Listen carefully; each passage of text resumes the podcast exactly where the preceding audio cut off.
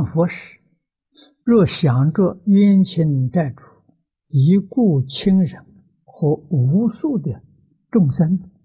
在我周围一起诵念，虽感毛骨悚然，但反而会更加用心和持久。不知这样念佛是否妥当？这个也是念佛的一种，啊，是把自己过去生中冤亲债主啊，用观想的方法，通通请来一起来共修，啊，确实有你这种感觉，啊，有毛骨悚然的感觉，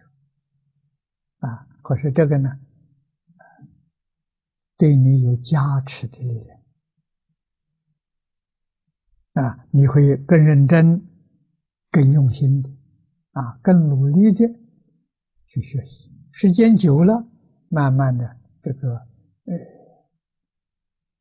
这种恐惧的心理就没有了啊，你就会变得很正常啊，知道我自己用功，带着冤亲债主说一起来学习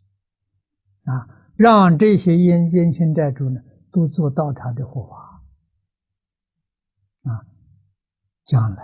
同生极乐国，好事情。